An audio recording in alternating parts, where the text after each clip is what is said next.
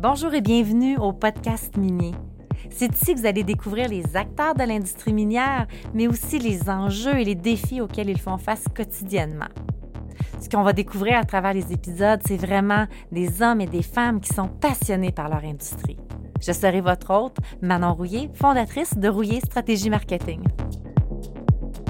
Mon invité aujourd'hui, Mathieu Savard, VP Exploration chez Osisco Mining et président du conseil d'administration de l'AEMQ, l'Association d'exploration minière du Québec. Alors Mathieu, merci d'avoir accepté l'invitation au podcast. Ben, merci, ça me fait plaisir. Avant de commencer à parler de Mining, pour les gens qui ne te connaissent pas, si jamais ces personnes-là habitent sous une roche, euh, tu peux-tu nous dire, euh, nous expliquer ton parcours professionnel? Euh, écoute, oui, ça peut, euh, c'est quand même assez simple. Euh, j'ai, j'ai étudié en géologie à l'UQAM, donc je suis un, un, juste géologue, un vrai comme, vrai. comme on dit dans le milieu.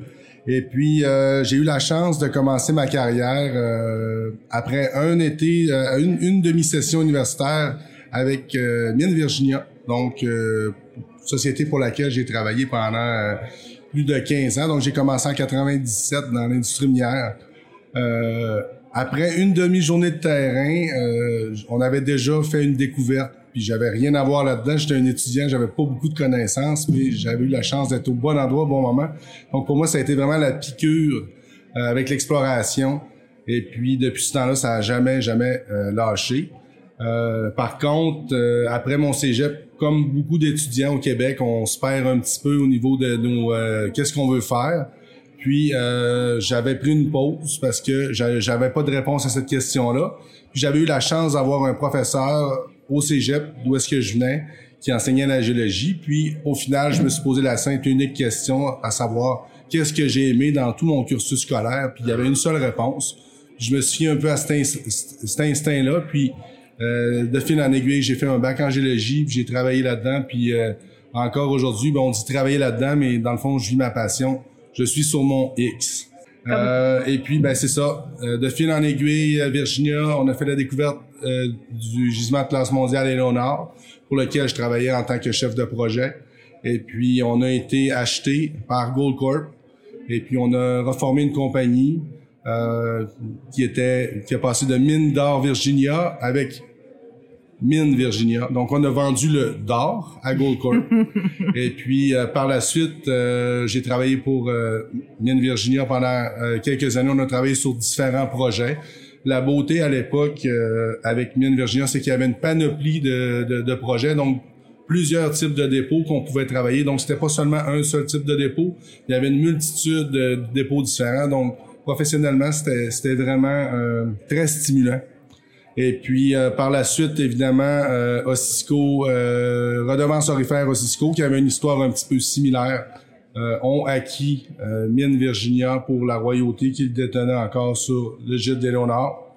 Donc c'est comme ça que je me suis ramassé dans le, la famille Ossisco.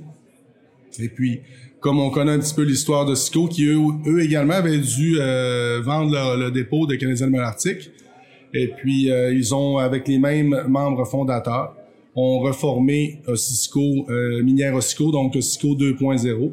Et puis c'est à ce moment-là qu'on m'a on appelé pour me joindre à l'équipe en tant que vice-président exploration.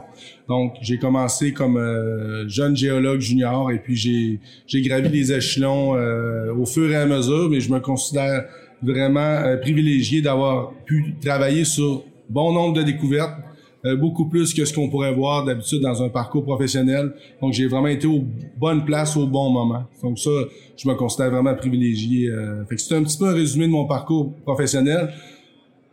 En parallèle de ça, on a une vie. Je pense que c'est important de le, de le mentionner. Tu sais, j'ai deux, deux enfants. J'ai une femme qui me supporte énormément là-dedans parce que autrement, on se demande pourquoi on fait tout ça. Donc ça, c'est, faut bien le mentionner. Tu sais, quand on, on plonge dans l'exploration, c'est des horaires variables, c'est beaucoup de voyagement.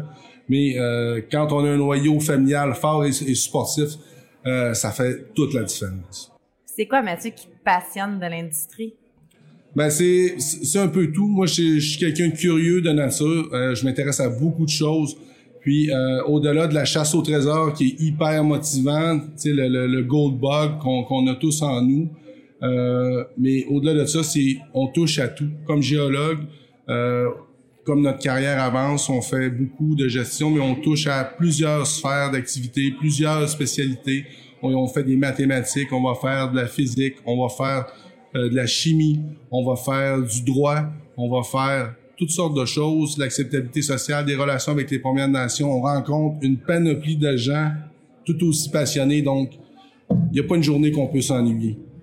Comment est-ce que la découverte Windfall est arrivée? Euh, ben Windfall, euh, en fait, si on, fait l'historique, euh, c'était un, gîte qui était déjà connu, euh, qui avait été travaillé par le passé par différentes compagnies historiquement, et puis euh, qui avait eu différents modèles géologiques qui avaient été appliqués. Et puis, bon, on connaît un peu l'industrie. Des fois, bon an, mal an, euh, les résultats viennent avec le financement et vice-versa. Donc, euh, il n'y avait jamais eu de consolidation de, de propriété dans le secteur de Windfall. Donc, il y avait beaucoup de morcellement de propriété. Mais la découverte avait été faite euh, dans les années 80, si je me souviens bien.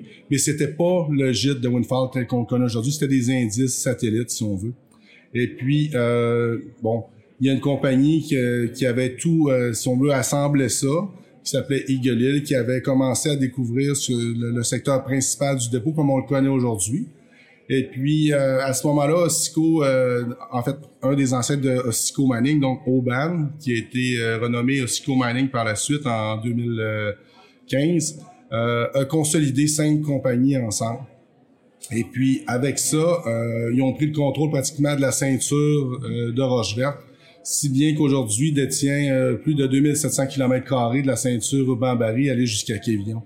Et puis avec ça, on a entrepris un système de forage très systématique, très rigoureux, ce qui a permis de, d'étirer et de, d'extensionner le dépôt tel qu'il était connu, mais vraiment de, de, de, façon significative. Donc, il y a eu la découverte de Lynx, euh, qui était quand même significative à la fin de 2016 et puis, euh, encore aujourd'hui, la plupart des foreuses en activité sont sur le, la portion lynx du dépôt. Euh, donc, c'est un petit peu un historique euh, en, en phase. Mais depuis que Ossisco est dans le portrait, depuis 2015, on a foré à, ce jour 920 000 mètres de forage. donc, on a amené le, le, dépôt à, une tout autre, à un tout autre niveau. Puis euh, évidemment, on poursuit l'effort de guerre euh, jusqu'à atteindre nos objectifs. On espère euh, à terme faire sortir une, mise à jour de l'estimation des, des, ressources quelque part en début d'année 2020. 920 000 mètres de forage, ce qui veut dire qu'il y a beaucoup de foreuses à gérer. Comment est-ce qu'on s'y prend? Ben écoute Manon, je sais que tu connais absolument rien au forage. du tout. Euh, en fait, c'est le défi est surtout dans l'augmenter la, capacité des foreuses, surtout pour quand on commence avec un programme avec cinq foreuses, six foreuses. Là, évidemment, il faut grandir, faire grandir les installations, l'infrastructure qui va venir supporter les travailleurs. Donc, demande de permis pour euh, toutes les installations sceptiques, tout le, le, le, droit de, de pompage d'eau potable, etc., etc construction du camp. Donc, ça, c'est la portion qui a été difficile, qui pour la plupart a été faite en 2017. Euh, depuis ce temps-là, on navigue quand même avec un bon lot de forage, mais le secret, c'est l'organisation et la vision d'être capable de, voir où est-ce qu'on veut aller, puis de bien l'articuler dans le temps. Euh, je te dirais, on doit segmenter les tâches. Historiquement, quand un géologue euh, est sur un projet, il fait à peu près de tout. À Windfall, on doit faire un petit peu les choses différemment, plus segmenter les tâches parce qu'autrement, ça devient un, défi. Un autre des défis, quand on a 24 foreuses, c'est l'intégration des données scientifiques. Euh, évidemment, parce que ça, ça s'en va dans une, base de données. Donc, la rigueur euh, des descriptions. Euh, donc, on doit avoir un système en place qui est très coercitif, qui laisse pas beaucoup de place à, à la dérive, si on veut. OK. Le, le projet Windfall, on s'entend qu'il a fait couler beaucoup d'encre par son ampleur. Il y a une superficie de 3500 km C'est le projet le plus actif au pays depuis les trois dernières années, je crois. Euh, comme on vient de parler, il y a 24 foreuses en opération et vous avez fait le plus long trou de forage, c'est 3500 mètres, c'est bien ça, Mathieu? Ben, en fait, le, forage est toujours en cours oui, ça, à, toujours en cours. à l'heure où on se parle. Euh, l'objectif à terme, c'est d'atteindre euh, une profondeur de 3,5 km. Présentement, on est à 2,8 km. Euh, ça se passe relativement bien, mais on, on garde les doigts croisés parce qu'il y a énormément de défis qui viennent avec ce genre de trou. L'objectif de ce trou-là, évidemment, euh, il y en a plusieurs. Euh, on a déjà sorti des résultats parce que le trou en, soi est déjà un succès parce qu'on a réussi à prouver l'extension d'une des zones de underdog de, plus de 500 mètres dans la plongée. On a répété la zone Triple Eight, euh, entre autres. Puis là, maintenant, à 2,8 km, on peut dire que là, c'est, on s'en va vers un petit peu, c'est le, le l'objectif, le dernier objectif du forage, c'est d'atteindre, si on veut, la source des fluides orifères euh, de ce, ce qu'on pense être euh, à l'origine du dépôt de Windfall. Tu as parlé qu'il y avait des défis d'aller à une telle profondeur pour des entreprises euh, qui écoutent, qui veulent faire des aussi longs trous éventuellement. C'est quoi les défis justement que vous avez? Bien évidemment, chaque projet, c'est son propre lot de défis, mais les déviations au niveau des, du, du, forage, ça, ça c'en est un. Euh, dans le cas euh, qui nous concerne, on a utilisé des, euh, des coins de forage qu'on appelle communément les wedges, donc de type rétractable, donc des, des ce qu'on appelle les wedges Clapperson. Donc ça, on a utilisé là, quand même passablement. On, est à plus d'une dizaine de corrections. évidemment, il y a la friction. on parle aussi, les gens réalisent peut-être pas, mais le, le, poids que représente le train de tige de forage devient énorme. Euh, quand on plus on avance. Donc ça, ça, ça implique également beaucoup de choses au niveau de la tête diamantée. Euh, et puis, évidemment, euh, le défi est, est, d'autant plus grand que plus le trou devient profond, plus la, la, la, vitesse de progression devient lente. Et puis, mais présentement, avec l'équipe de, de, forage major. Euh, on a encore des bonnes performances, euh, même à 2,8 km. Là, cette semaine, on a eu des, des, pratiquement du 30 mètres par jour, ce qui est quand même exceptionnel. Mais est-ce que vous avez juste une compagnie de forage sur le site? Non, en fait, on utilise trois contracteurs avec 24 foreuses. Je pense pas que ce serait réaliste d'utiliser euh, un seul entrepreneur. Donc, on a évidemment Forage Rouillé, euh, qui a d'ailleurs passé son audit pour la certification développement durable cette semaine sur le site. Et puis on a un forage euh, Miuka Orbit Garant qui a un partenariat avec les Premières Nations de Waswanipi. Et puis on a forage euh, Major.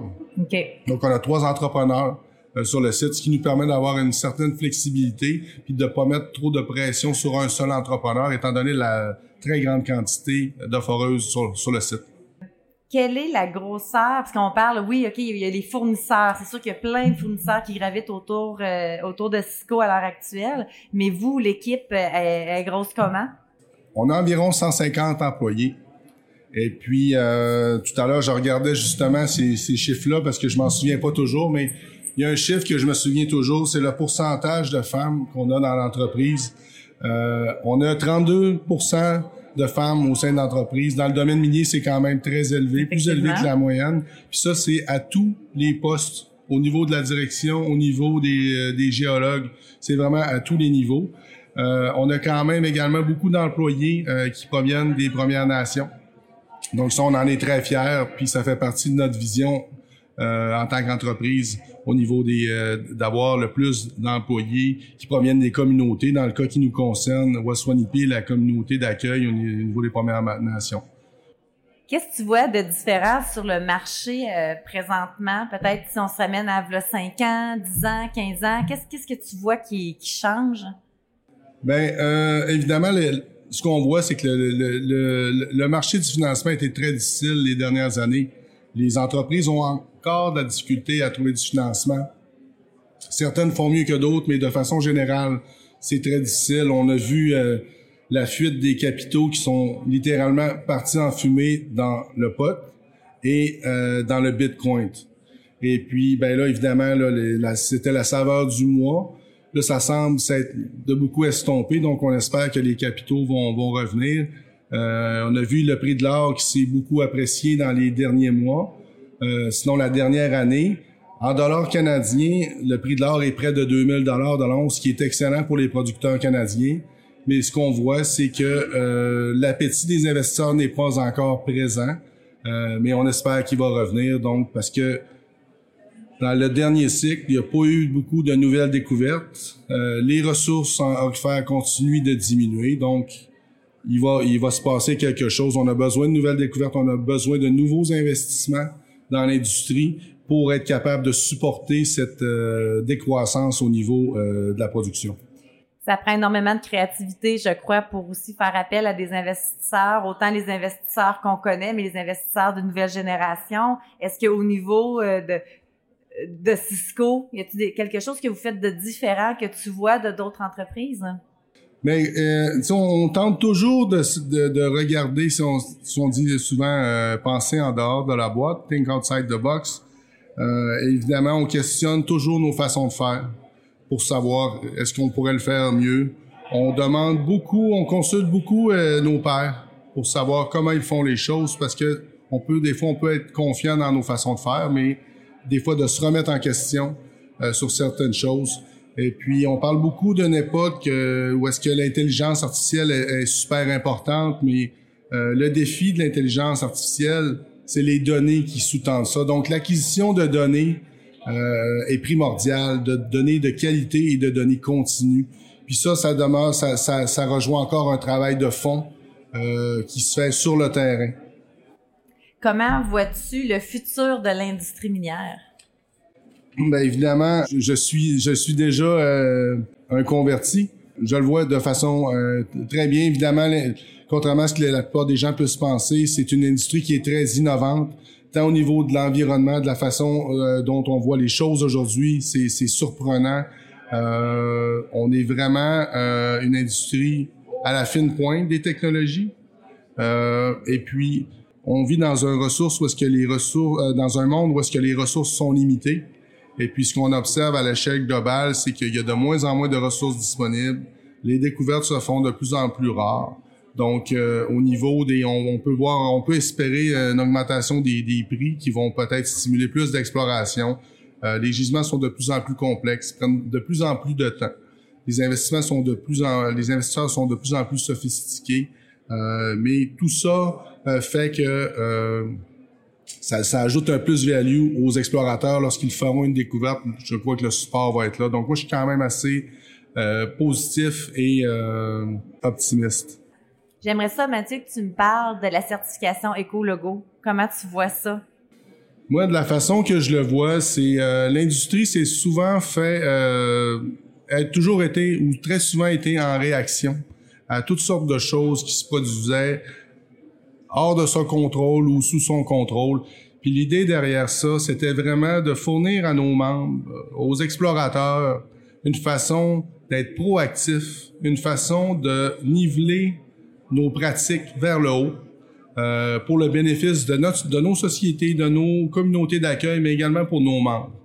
Et puis aujourd'hui... Quand tu dis membre, c'est parce que tu parles à titre de président de l'Association d'exploration minière du Québec. Absolument mais également pour toutes les sociétés euh, qui œuvrent. La réalité, c'est que souvent les sociétés juniors euh, ont quelques ressources de disponibles, n'ont pas nécessairement une expertise dans chacun des domaines. Puis on le mentionnait tantôt, on doit toucher à tout. Euh, la réalité, c'est qu'il y a de plus en plus de lois, il y a de plus en plus de règlements à, à respecter. Puis euh, cette norme-là vient faire, euh, vient agir un peu à titre de filet de sécurité pour nos, nos entrepreneurs et pour nos jeunes chargés de projet. Ce qui fait que il y a jamais personne qui veut être en infraction au niveau de l'environnement ou quoi que ce soit. Les gens ne le font pas de mauvaise foi, mais ça, ça vient juste ajouter, si on veut, euh, un, une boîte d'outils pour s'assurer que nos entrepreneurs réussissent de la bonne façon. Effectivement. Ça serait quoi, Mathieu, tes conseils pour la prochaine génération? Les générations changent, euh, ils, ont, ils, ont, possiblement des aspirations différentes. Euh, le marché du travail évolue beaucoup, mais il y a une chose qui demeure. Euh, nous, quand on embauche des gens, ce qu'on recherche, c'est la petite flamme qu'ils ont dans le regard, cette passion. Au-delà des compétences qu'ils ont ou de, leur capacité académique, moi je crois que la passion amène les gens beaucoup plus loin, qui vont faire le petit kilomètre de plus en forêt, ils vont faire le, petit effort de plus qui va faire en cours de route euh, toute la différence. Euh, des fois, on, voit euh, des jeunes qui sont impatients d'avancer, d'avoir des promotions, ou mais ce que je me dis, c'est souvent regarder le parcours que vous faites encadrez-vous de, gens compétents, particulièrement dans un contexte de pénurie de main-d'œuvre, où est-ce qu'il peut avoir parfois des surenchères au niveau des salaires. Euh, questionnez-vous. Euh, parfois, il vaut peut-être mieux commencer à des salaires euh, moins élevés, mais d'être mieux encadré, parce qu'à à long terme, vous allez être un professionnel plus solide. En parlant d'encadrement, Mathieu, c'est qui pour toi qui agit comme ça dans l'industrie? Moi, j'ai plusieurs, euh, j'ai plusieurs, j'ai eu plusieurs mentors dans ma carrière. Euh, tout à l'heure, je, je, le mentionnais, j'ai eu la chance de, de, me retrouver souvent aux bonnes places, euh, à la bonne place au bon moment. Euh, donc, dans la première portion de, de ma carrière, puis là, évidemment, j'ai pas 100 ans.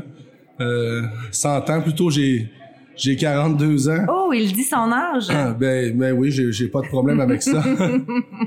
euh, j'ai donc à ma, première euh, la première partie de ma carrière, j'ai travaillé avec Virginia, donc j'ai j'ai eu deux mentors extraordinaires en, les personnes d'André Gaumont et de Paul Archer.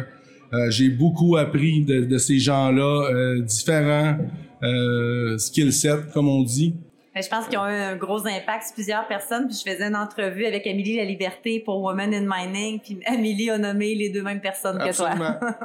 puis probablement pour des raisons différentes, mais tu sais, d'avoir la chance de côtoyer ces gens-là au quotidien, de, de, de faire des, une découverte avec ces gens-là, euh, ça a été extraordinaire. Puis euh, là, euh, maintenant, dans le, le, bateau, si on veut, de Cisco, euh, j'ai la chance de travailler avec d'autres géants de l'industrie en, les personnes de Bob Wers puis euh, John Brzezinski, qui sont deux inspirations, euh, des, des, génies dans leur, dans leur domaine, euh, qui ont fondé euh, des, des, compagnies à plusieurs reprises.